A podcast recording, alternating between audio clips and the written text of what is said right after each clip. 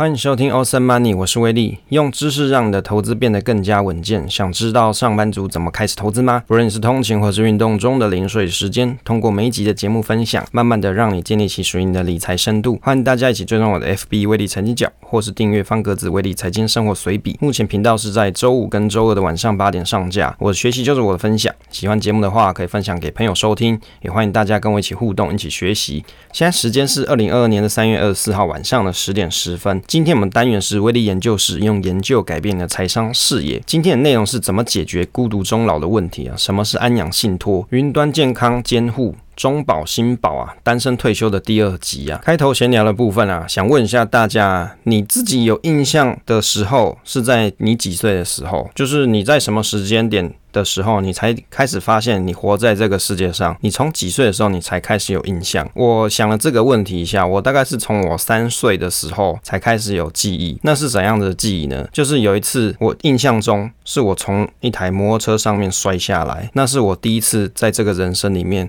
有了记忆，就是我从摩托车上面摔下来。当然这台摩托车它是静止不动的，但是我印象很深刻，就是我摔下来了。那为什么会从摩托车上面摔下来呢？原因是因为小时候我家里。面是开摩托车车行，所以呢，家里就放了很多的这种摩托车嘛，就还没卖的新车。那可能是我小时候就爬在车子上面，结果就摔了下来。但是我印象深刻的是，因为我摔下来，而且我印象中那年我是三岁，好，所以大概三岁之前的印象我都没有记忆。所以有时候我就看到到我儿子啊，因为他现在才零岁嘛，所以我就在想说，我现在跟他讲什么的话，他是不是都是脑海里的橡皮擦？因为他根本就没有那个 memory 嘛，记不起来，根本就不晓得他现在。在哪里，在做什么？他现在几岁？大概都不晓得，所以三岁之前是没有印象的。我想是因为脑部还没建构好，就是储存记忆的空间。于是呢，我就问我老婆说：“那你什么时候才有印象？”她说大：“大概也是三岁的时候才有印象。他第一次在这个人生里有印象的时候，他是提着乖乖桶，然后到处跑来跑去。我就问他说：‘那你提这乖乖桶干嘛？是要收腰吗？’哦，他就一直笑啊，这蛮有意思的。大家可以回想一下，你什么时候才开始在这个人生里有印象的？接着来到我们。主题时间啊，怎么解决孤独终老的问题？什么是安养信托、云端健康监护啊？中保新保的服务，那是单身退休的第二集啊。何谓信托？其实信托简单的来说就是专款专用，让你的资产依据你的想法来分配。尤其是当自己不省人事的时候，委托信托方方式代为处理。那信托就是为你的人生做负责。参考信托公会的里面的说明啊，是比较文绉绉一点啊。他提到说，信托是委托人将财产转移或者是做其他的处分，使受托人依据信托的信托的内容，为受益人的利益或是特定目的啊，管理处分信托财产的这种关系啊，就是讲说，透过委托人跟受托人还有受益人三个角色的连接，去帮助有需要做财产规划的人，用更有效率而且安全的方式达到目标。那委托人将财产权转移给受托人之后，那受托人就必须要依照信托契约的约定，这个信托的目的啊，为受益人的利益或是特定的目的去做管理或是处分该笔财产，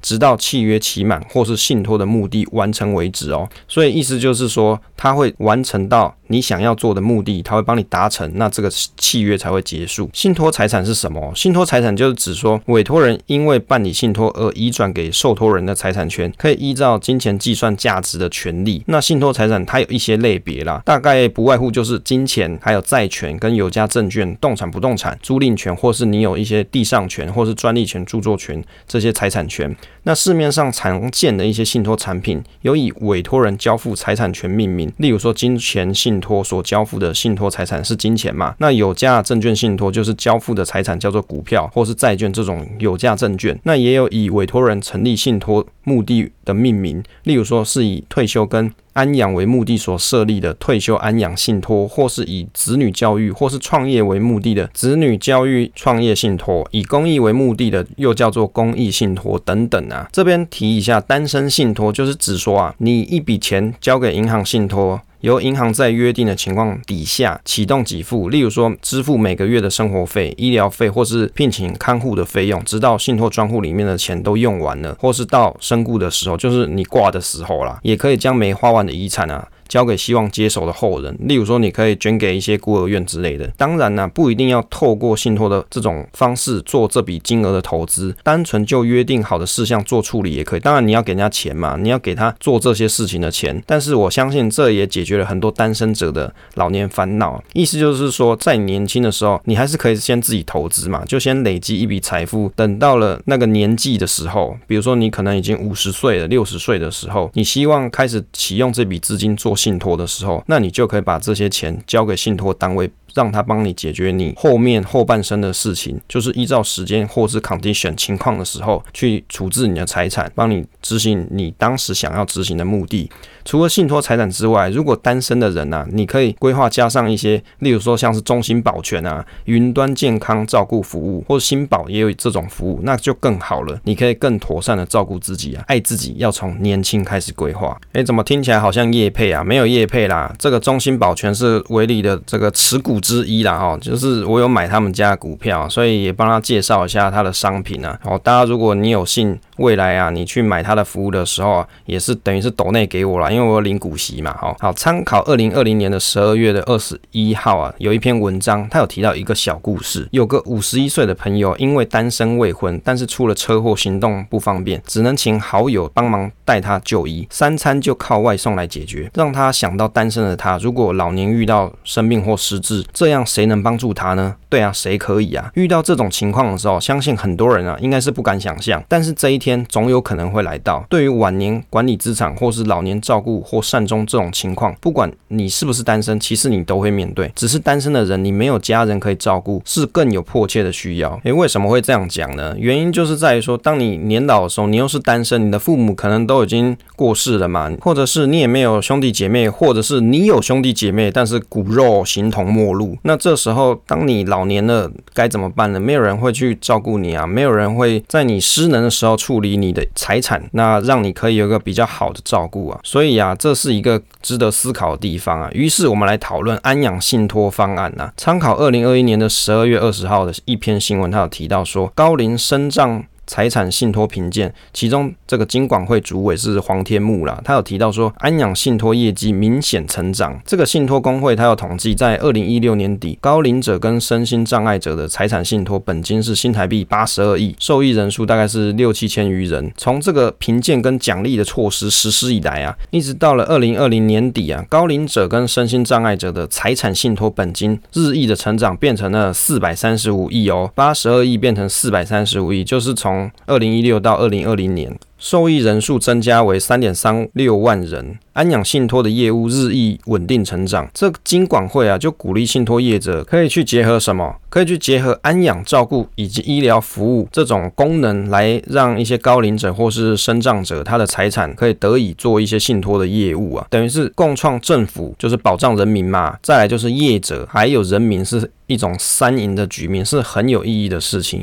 一个国家对于高龄者、身心障碍者的态度，决定这个国家的文明程度。哦，我觉得这个新闻写得很棒诶，有没有写得很文绉绉啦？所以啊，这个也决定了社会的进步。我看了一下国内关于这种，比如说安养信托方案啊，在国泰世华银行，它有推出这个服务，里面有提到五十五岁以上或是有身心障碍证明的国人，你就可以来办理安养信托服务。当然呢，信托应该也还有很多银行也有这种服务啦。这边我只是看了国泰银行当做一个范例研究，像我查到台庆银也有类似的方案，兆丰银行也有啊，你可以去看一下你本来有比较长密切合作的一些银行方案。在国泰官网的简介里面有提到，幸福手托安养信托是年满五十五岁以上高龄者跟身心障碍者所推出的一种信托专案。你可以把金钱、股票啊，跟生存保险金还有不动产做交付信托，通过适当的信托安排，发挥资产保护、专款专用以及量身设计这种功能，预先规划用信托照顾自己，还有配偶以及长辈或是身心障碍的一些亲人，让你无忧的面对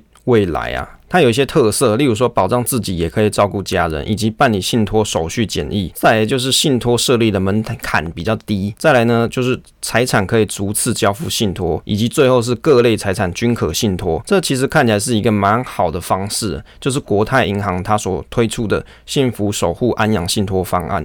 其实啊，有很多人到老的时候啊，我相信大家也有这种经验，就是你可能在长辈他老的时候，也许你们家族里面就会遇到什么问题，要争家产嘛。如果说这个长辈在他年轻的时候，或是他比较中年的时候，他就有去想好了这个东西，他开始做了信托，那。在他晚年已经没有办法动了，失智了，或是住安养院需要人照顾的时候，这笔信托的资金，他就会开始发挥它的功能，以及到最后他离开这个人间的时候，他不用期望到看到这些，比如说自己的子女在那边争家产，因为一切都从信托里面去处理的。信托里面所定义好的遗嘱，当时定义好这笔钱要怎么去分给这些子女，可能在他生前都已经。打点妥当了，我觉得这是一个蛮好的服务。当然，银行这边他要帮你做这些事情，肯定是要手续费嘛，肯定是要钱的嘛。但是我觉得这个契约定好了之后，在你人生失能失智或者行动不便的时候，那这些情况底下，它开始发挥它应有的作用，是一个很好的事情。在研究的过程，我看到一个名词叫做意定监护啊，就研究一下，政府的网页有介绍。成年人的意定监护制度是指说，以契约的方式预先指定本人的监护人，在未来本人如果你有精神障碍或是心智缺陷，导致不能够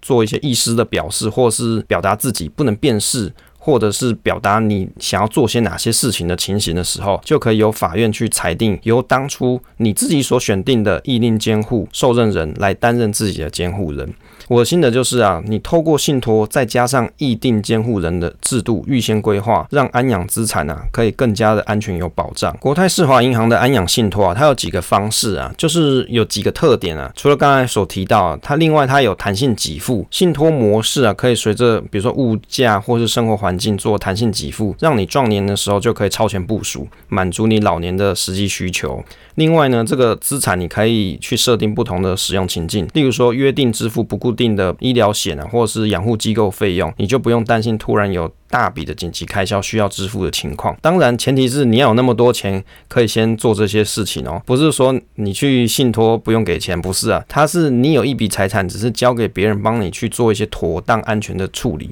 第二个方式是多元受理，你可以将资产一次性的交付信托，那多元受理的模式可以一次纳入现金、保险金啊，或是股票、不动产这些资产。闲置房屋，如果你缺现金的人，你也可以把资产交付信托后活用租出，受托的银行也能够协助进行现金管理，再将租金用于安阳照护。上面第三个是定型化契约，人生各个阶段的核心理财需求有很多嘛，比如说不动产买卖啊、子女保障啊、退休传承、安养信托这些契约的模组，就是它有很多模组啦，你可以去选择你想要哪些东西，你就可以把它选进来。借由这种定型化契约，节省冗长的这个预约流程，让信托更加的平易近人，贴近你的需求。我的心得是说啊，其实看起来这项服务还算不错，让老年能够有一个很好的保障。当然呢、如果你本来就已经有投资的部位，你也可以通过信托的方式委托银行帮忙，在自己失能的时候来协助处理。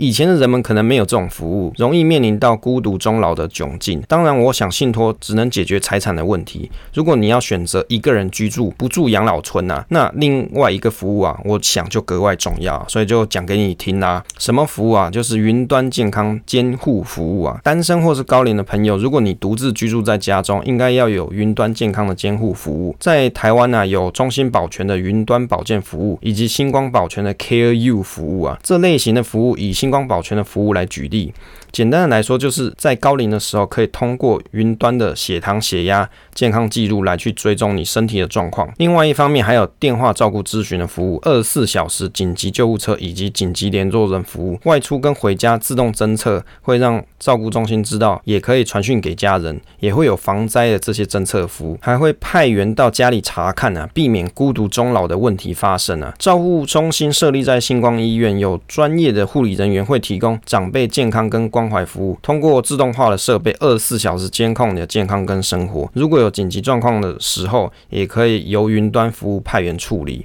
我参考了一下新闻啊，星光保全的云端居家照护服务平台，这项服务平台提供一些，比如说像是紧急通报或是自主报安，或者是服务通话以及外出返家的这些通报，还可以结合生理的量测、GPS 卫星定位跟网络摄影监控的服务，让家里面有高龄长者的家庭，你可以更方便安心的生活的一种选择。我的心得是说，看到这样的服务啊，是不是觉得很甘心呢？就甘心呢？有没有跟全国电子一样？这样保全业的股票还不买吗？未来高龄化的时代来临了，相信这个服务是很多单身族或是高龄长者的需求啊。这个没有叫你各位买啦，我刚才只是开玩笑而已。我只是说保全业的股票啊，在未来这种老年化时代，它的监控服务，我相信也是慢慢越来越多人需要。有时候啊，你去看 PTT 的网友很有趣，他都会跟你讲说啊，等我老的时候啊，我要选择安乐死，有没有？你一定看过这种言论嘛？就是说我老的时候啊，我不要活了啊，我要安乐死。可是等你真正人生到了那个关头的时候，你有那个勇气去做出安乐死这种念头吗？而不是在键盘上说我要键盘安乐死，不是当你人生走到那个关头的时候，你真的有勇气去选择这件事吗？我们先不提。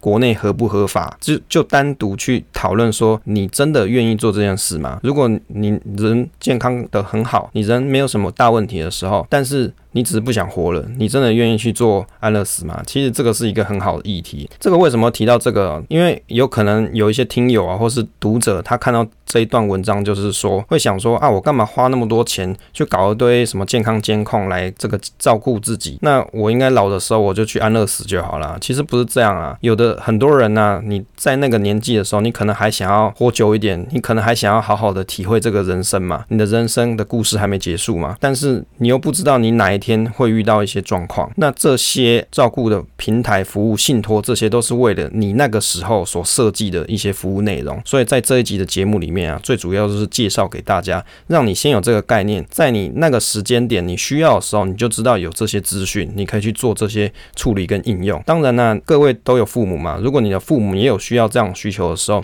你不妨现在就可以去研究看看。另外呢，这个中兴保全的服务，它叫做 MyCare 云端健康照护服务。中保科技的 MyCare 健康照护服务啊，其实跟星光保全的很像啦。参考中保的网页啊，它有提到说，民国一百二十年，台湾平均每十八点五人就有一个人需要长期老人照顾。那卫生署它也有提到说，六十五岁以上老年人失智率啊，盛行率是四点九七 percent，也就是说，六十五岁以上老年人啊，一百个人里面大概有。将近五个人，你有失智的情况。随着人口快速老化跟一些疾病形态的慢性化，民众对于这种健康照顾管理啊，这种需求就日益愈增嘛。那中心保全就有表示说，以前长者照顾啊，很多都是仰赖，比如说人力的服务，但是。人力服务成本很高啊，搞不好你加玛丽啊，又觉得嫌钱少就跑掉了嘛。像这个我老婆，她就说她老板家里请的玛丽啊，就不想做，不爽做，觉得薪水太少就跑了，有没有？像这种成本相对高，但是呢，银发族他如果照顾啊，你没有足够人力跟金源，对长者跟家人来说都是一种沉重的负担。那像这种居家安全健康的服务，智能的解决方案，这种智能的解决的服务啊，可以提供一些紧急救援跟这种服务的系统，可以让银发族以及家属大幅的降低照护上的压力，也可以提供长者你可以自己做自主管理的空间。就是你家里不一定要有一个玛利亚一直跟着你嘛，你可以用这种云端服务，你也可以得到一个很好的安全保障。我心得看起来啊，其实中保跟新保的这种内容啊，云端监控服务啊，健康的监控服务其实都很像。我看了一则新闻啊，痛风一发作，真是痛起来要人命，还好儿女孝顺，帮我安装了无线。救急按钮可以随身携带，只要按下就有人打电话来关心，而且立即通知住在附近的女儿可以带我去急诊。王妈妈说她有三高跟痛风病史，之前曾经起床跌倒，还好手脚只是轻微的淤青，但是啊儿女很怕她又发生意外，所以在家里安装了这个中保无线家智慧照护设备，通过保全主机跟 IP 分享器就可以智慧联动，随时关心她的状况。